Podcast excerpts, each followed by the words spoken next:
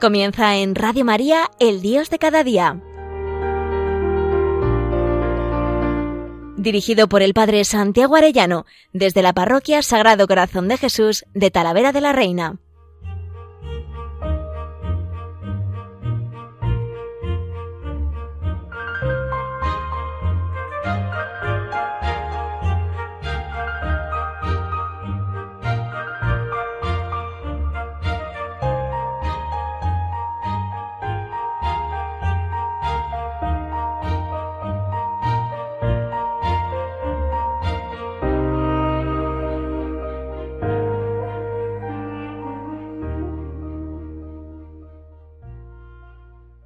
Muy queridos oyentes de Radio María, muy queridos amigos todos, qué alegría un lunes más con todos ustedes.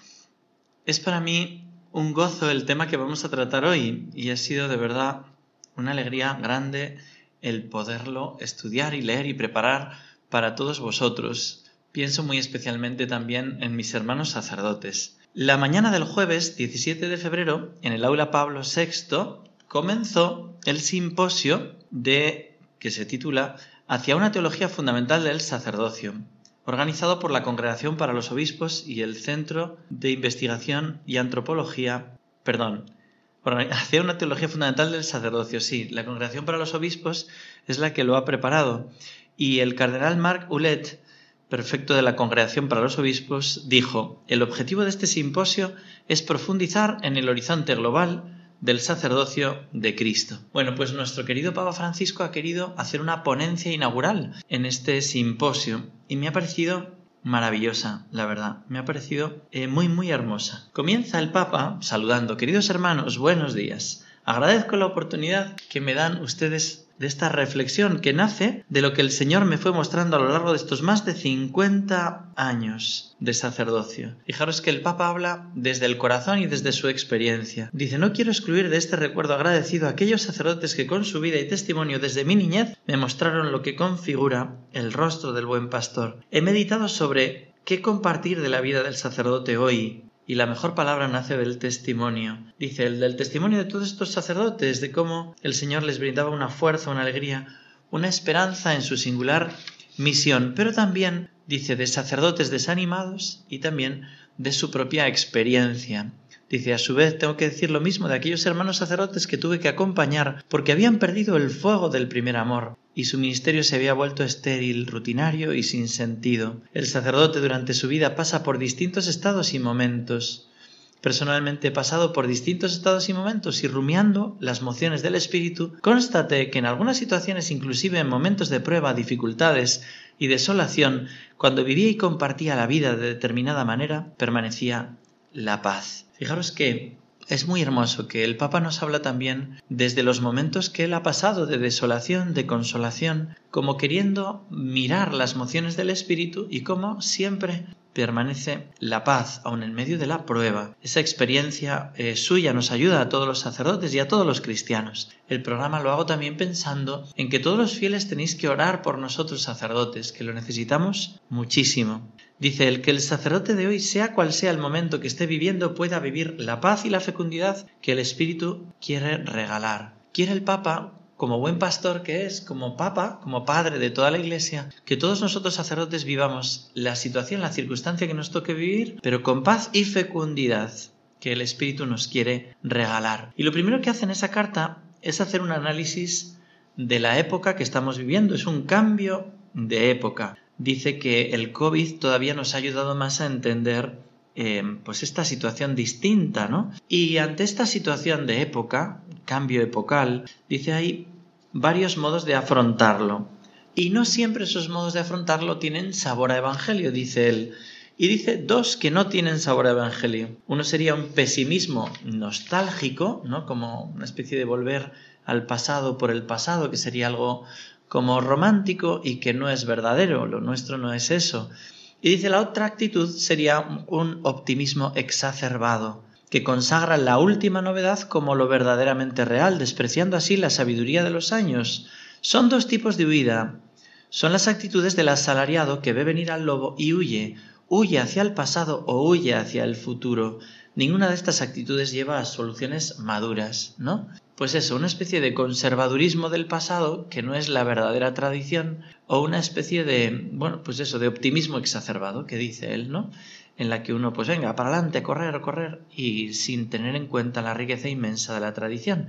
Por eso él pone la solución, en cambio, dice, me gusta esa actitud que nace de hacerse cargo con confianza de la realidad anclada en la sabia tradición viva y viviente de la Iglesia, que puede permitirse remar mar adentro sin miedo.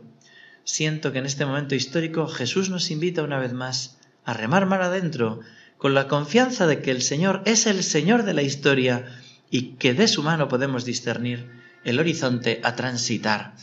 Me parece muy iluminador esto, ¿no? El Papa coge todo el tesoro de la tradición, pero con Cristo vivo rema mar adentro en las profundidades de nuestra historia del momento. Y dice él, discernir la voluntad de Dios es aprender a interpretar la realidad con los ojos del Señor. Tenemos que aprender a mirar con los ojos del Señor. Esto es un don del Espíritu Santo, ¿verdad? El don de ciencia para interpretar este mundo a la luz de Dios o el don de sabiduría para verlo todo desde el amor de Dios y amarlo todo desde ese amor. Dice, por eso, estos dos caminos, decíamos, ese pesimismo nostálgico o ese optimismo exagerado, exacerbado, dice, por estos dos caminos terminaríamos por negar nuestra historia de iglesia, que es gloriosa por ser historia de sacrificios, de esperanza, de lucha cotidiana de vida deshilachada en el servicio, de constancia en el trabajo que cansa. Me encanta esto, me encanta cómo él, el Papa sabe entender que el Señor es el Señor de la historia, que no se le ha, ido la historia de las manos. Y se plantea por qué las crisis sacerdotales. ¿Por qué? En medio de ese contexto, dice, se ha debido frecuentemente a la ausencia en las comunidades de un fervor apostólico. Qué importante, una comunidad viva, se suele decir, ¿no? Un sacerdote vivo hace una comunidad viva, pero también es al revés. Una comunidad viva hace sacerdotes vivos Dice, un fervor apostólico contagioso, por lo que no inspira entusiasmo y atracción. Donde hay vida, fervor, deseo de llevar a Cristo a los demás, surgen vocaciones genuinas, incluso en parroquias donde los sacerdotes no están muy comprometidos y no son alegres. Es la vida fraterna y fervorosa de la comunidad la que suscita el deseo de consagrarse completamente a Dios y a la evangelización, sobre todo si esta comunidad activa reza insistentemente por las vocaciones y tiene el valor de proponer a sus jóvenes un camino de especial consagración. Bueno, pues es esto. Hay que pedir por los sacerdotes y comunidades vivas que creen en Cristo vivo y viven de verdad con Cristo vivo. Lo primero que nos dice el Papa, y es muy importante para como fundamentar bien principio y fundamento de la vocación sacerdotal, es volver a la vocación bautismal. La vida de un sacerdote es ante todo una historia de salvación de bautizado. Una gran tentación es vivir el sacerdocio sin el bautismo dejar que nuestra vida palpite con los mismos sentimientos de Cristo es la clave. Amar como Jesús amó. Es la vocación a la santidad. Ahí tiene que estar fundamentada nuestra vocación sacerdotal. Y cita a San Juan Pablo II, el sacerdote como la Iglesia debe crecer en la conciencia de su permanente necesidad de ser evangelizado. Cada sacerdote se pone ante Dios cada mañana y le pregunta, ¿qué quieres hoy de mí, mi Señor? Y uno tiene que estar permanentemente evangelizado. Y el Señor, a través de los fieles, a través de los enfermos, a través de los niños, al sacerdote le va hablando continuamente. Por eso la clave es la respuesta al amor primero. Primera Juan 4 cita el Papa. En primer lugar, una respuesta a aquel que nos amó primero. Y esa es la fuente de esperanza. Un día el Señor nos encontró allí donde estamos y cómo estábamos en ambientes contradictorios o con situaciones familiares complejas pero eso no lo detuvo. Desde el comienzo fue así. Pensemos en Pedro y Pablo, en Mateo. Su elección nace de un compromiso concreto con cada uno de ellos. Hay que preguntar si en conciencia esa vocación abre en él ese potencial de amor que hemos recibido en el día de nuestro bautismo. ¿De verdad el sacerdocio me ayuda a avivar la vocación bautismal? ¿Me ayuda a ser hijo de Dios y vivir en plenitud la condición de hijo de Dios? Bueno, pues este es el fundamento, la llamada a la santidad de todos nosotros. Pero ahí también el Papa nos pone cuatro columnas a los sacerdotes que me ha parecido muy iluminador para hacer un examen de conciencia y para que me ayude a mí el primero y también a todos mis hermanos sacerdotes y para que recéis por nosotros, para que lo vivamos así. Dice, cuatro columnas. Quiero compartir las actitudes que dan solidez a la persona del sacerdote, las cuatro columnas constitutivas de nuestra vida sacerdotal y que llamaremos las cuatro cercanías. Dice él, porque la cercanía es el estilo de Dios. ¿Vivimos nosotros estas cercanías o estamos alejados? ¿Cercanías de qué, no? el estilo de la cercanía, dice San Pablo a Timoteo, os exhorto, te exhorto, hermano, a tener vivo el don de Dios que recibiste por la imposición de, tus de, mis manos, que no es espíritu de temor, sino de fortaleza, de amor y de sobriedad. Segunda Timoteo 1, 6. Reaviva el don recibido, vuelve a ese carisma propio. Y para eso, primera cercanía, la cercanía a Dios. Jesús nos dice, yo soy la vid, vosotros los sarmientos, si permanecéis en mí, dais frutos, si no, no podéis hacer nada. Y habla él de la intimidad con Dios, de ahí se obtendrán todas las fuerzas necesarias, si no, el ministerio será estéril, nos dice el Papa.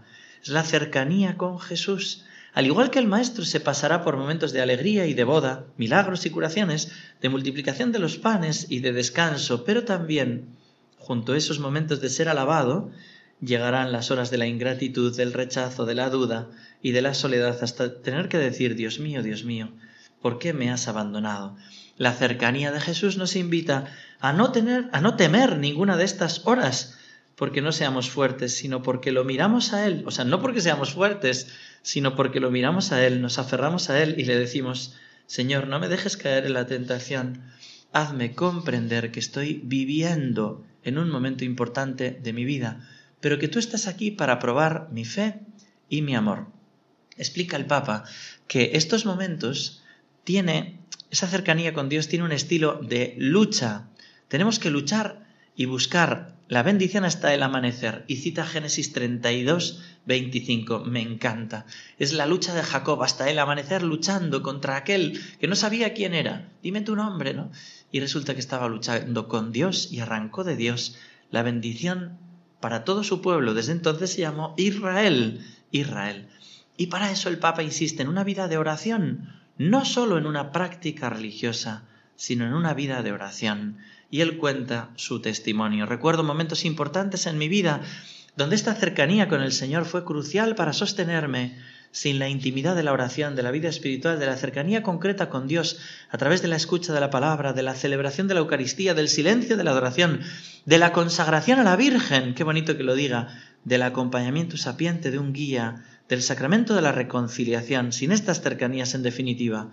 Un sacerdote es, por así decirlo, solo un obrero cansado que no goza de los beneficios de los amigos del Señor. El gozo en el Señor es nuestra fortaleza. Pero ¿cómo lo vas a tener si no te confiesas, si no rezas, si no te consagras a la Virgen? Todo esto tan bonito, si no tienes acompañamiento espiritual que nos dice el Papa. Muy a menudo, por ejemplo, en la vida sacerdotal se vive la oración solo como un deber, olvidando que la amistad y el amor no pueden imponerse, como una regla externa. No puede ser. Tiene que ser una elección fundamental de nuestro corazón.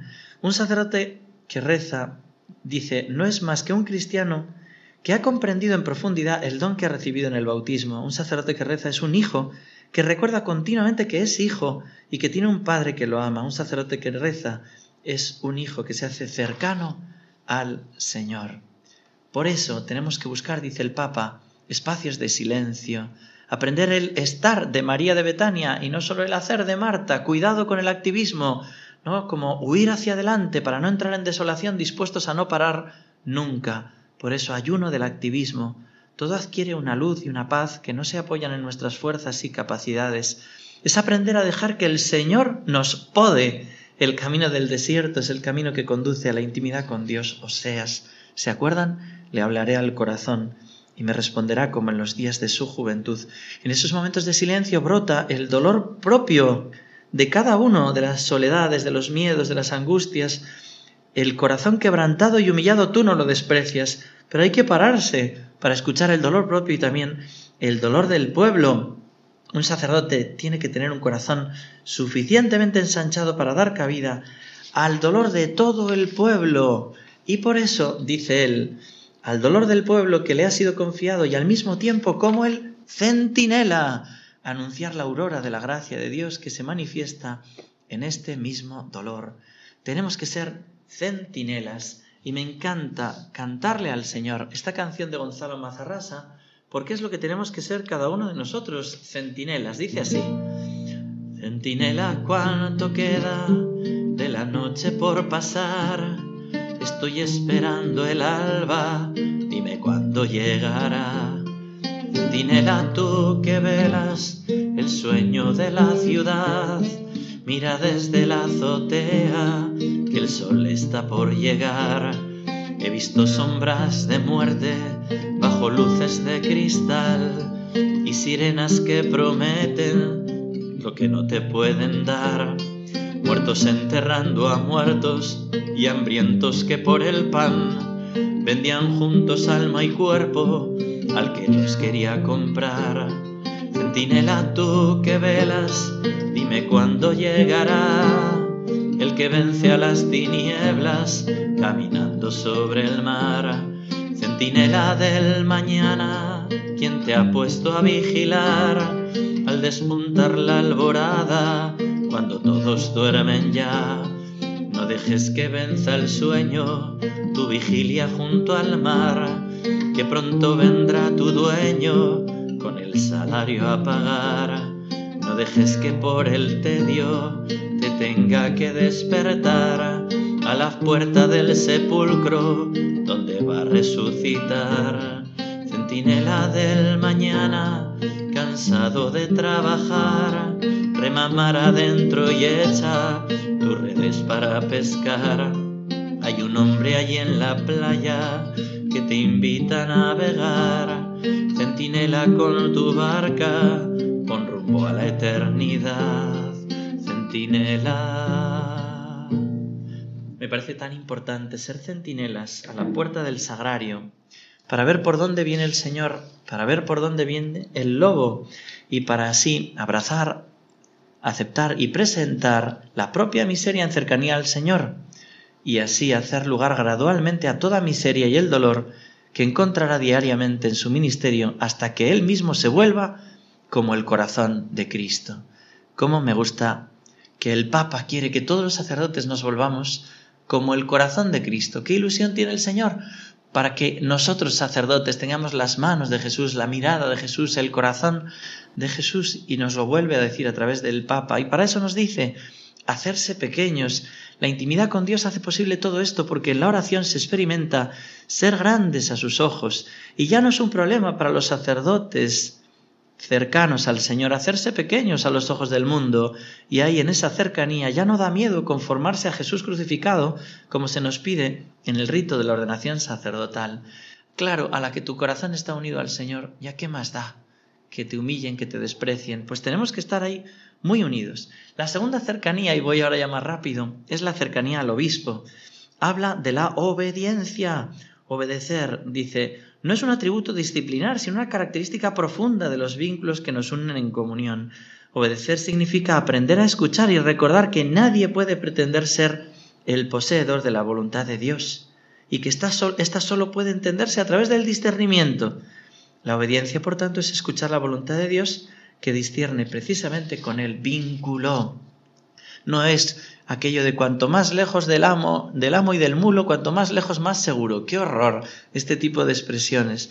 Pues no, yo quiero saber la voluntad de Dios, pues me vendrá a través de la obediencia, me, me alegre lo que me pide o me cueste, es romper con toda tentación de encierro y de autojustificación, la vida de solteros, solterones, que no seamos solterones, hay santos solteros, ¿verdad?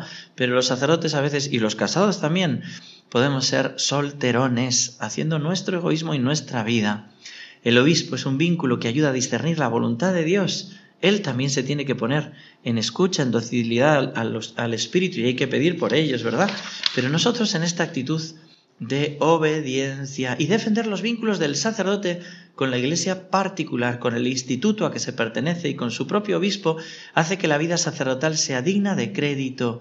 La obediencia es esa opción fundamental por acoger a quien ha sido puesto ante nosotros como signo concreto de este sacramento universal de salvación que es la iglesia.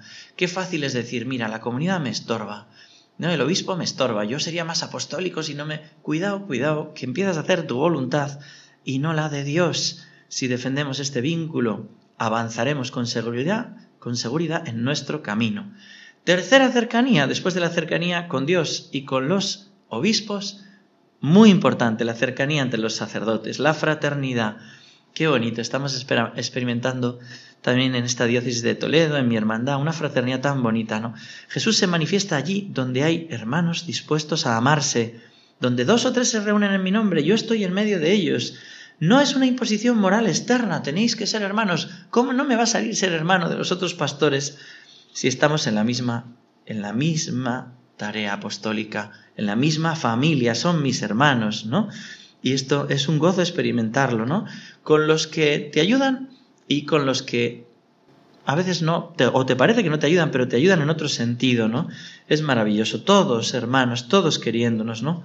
Un proverbio africano, dice el Papa, dice, si quieres ir rápido, tienes que ir solo, mientras que si quieres ir lejos, tienes que ir con otro, con otros. A veces parece que la iglesia es lenta y es verdad, pero me gusta pensar que es la lentitud de quien ha decidido caminar en fraternidad. Y para hablar de esa fraternidad, habla del mapa del amor en la carta a los Corintios 13 y nos va diciendo cómo hemos de ser pacientes, no indiferentes. El drama de la soledad, de sentirse solos, ¿no? Qué terrible es la envidia, nos habla. Es una fatiga en la pedagogía del amor, no simplemente un pecado a confesar. Fijaros qué frase, una fatiga en la pedagogía del amor. Y para eso quitarnos las máscaras, nos dice el Papa, no poner una imagen triunfante de nosotros. Somos pequeños, no tenemos necesidad de presumir, dice el Papa, ni mucho menos de pavonearnos. Tenemos que asumir, asumir nuestra pequeñez. Y dice él, no asumir actitudes violentas faltando al respeto. Si de algo tienes que presumir es de la misericordia del Señor. Me encanta esta frase. Si de algo tienes que presumir es de la misericordia del Señor, porque el sacerdote mismo conoce su pecado, su miseria y sus límites, pero hizo experiencia que de donde abundó el pecado sobreabundó la gracia, y esta es su mejor buena noticia. Yo lo suelo decir así, si no fuera por esto, yo me retiraba, porque yo voy a anunciar la misericordia de Cristo, ese es mi mensaje, el corazón misericordioso de Jesús. Y por eso puedo hablar, porque si no, solo podría hundirme en mis pecados y en mis miserias. Dice, el amor fraterno no busca su propio interés, no deja espacio a la ira, al resentimiento. El amor verdadero se complace en la verdad y considera un pecado grave ir contra ella y contra la dignidad de los hermanos con calumnias, maledicencias y murmuraciones. Esto no es una utopía, dice el Papa, es la gran profecía que necesita esta sociedad. Mirad cómo se aman, todos conocerán que sois mis discípulos. Si os amáis, quitemos, dice el Papa, el síndrome de Caín. Quien vive con el síndrome de Caín vive siempre como un vagabundo, nunca se siente en casa, está expuesto al mal, a hacerse daño y a hacer daño. Solo ahí se puede vivir el celibato como un don, en esta cercanía a Dios y en esta cercanía a los hermanos sacerdotes. Dice que para ser vivido como santificación requiere relaciones sanas, vínculos de auténtica estima y genuina bondad que encuentran su raíz en Cristo. Sin amigos y sin oración, el celibato puede convertirse en un peso insoportable y en un antitestimonio de la hermosura misma del sacerdocio. Y cuarto y último, nos dice el Papa, la cercanía del pueblo, que no es un deber, sino una gracia. El amor a la gente es una fuerza espiritual que facilita el encuentro pleno con Dios. Es tan gozoso caminar junto con todo el pueblo de Dios. La misión es una pasión por Jesús, pero al mismo tiempo es una pasión por su pueblo. Él nos quiere tomar como instrumentos para llegar cada vez más cerca a su pueblo amado. Nos toma de en medio del pueblo y nos envía al pueblo.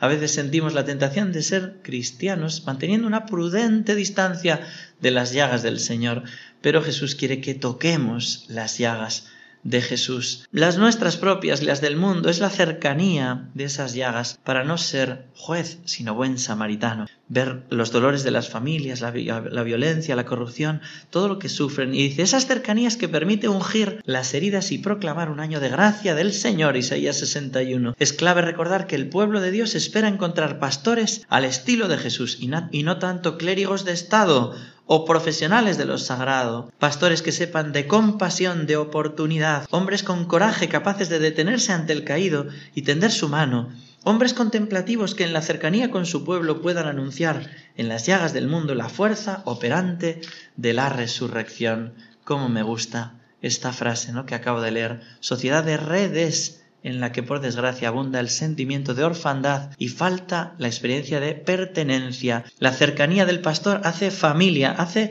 sentido de pertenencia y nosotros tenemos esa misión en la tierra y para eso estoy en el mundo. Hay que reconocerse a sí mismo como marcado a fuego por esta misión de iluminar, de bendecir, de vivificar, de levantar, de sanar, de liberar. La oración del pastor se nutre y encarna en el corazón del pueblo de Dios cuando reza. El pastor lleva las marcas de las heridas y las alegrías de su gente a la que presenta desde el silencio al Señor para que las unja con el don del Espíritu Santo. Es la esperanza del pastor que confía y lucha para que el Señor los bendiga. ¡Qué maravilla! Y ya concluye el Papa, ¿no? Con, esta, con este deseo de que nos preguntemos todos cómo están mis cercanías. El Señor mira con ternura y compasión y ofrece a los sacerdotes las coordenadas de desde dónde discernir y mantener vivo el ardor por la misión, cercanía con Dios, con el obispo, con los hermanos presbíteros y con el pueblo que le fue confiado, cercanía con el estilo de Dios que es cercano con compasión y ternura. Ahí termina el Papa, maravilloso me ha parecido y le doy gracias a Dios por el sumo pontífice, por estas reflexiones y también a todos vosotros. No digo esto para que nos juzguéis cómo andamos en cada cercanía, sino para que nos miréis también con esa compasión y ternura a todos los sacerdotes y con vuestra oración y con vuestro pedirnos que seamos vuestros pastores, pedirnos los sacramentos, la explicación de la palabra y acogernos, no adularnos, sino acogernos como pastores, nos ayudéis a vivir estas cercanías. Que Dios os bendiga a todos y hasta pronto si Dios quiere.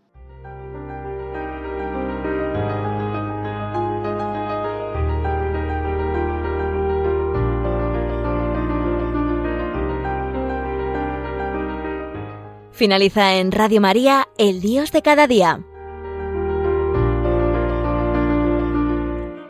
Dirigido por el Padre Santiago Arellano, desde la Parroquia Sagrado Corazón de Jesús de Talavera de la Reina.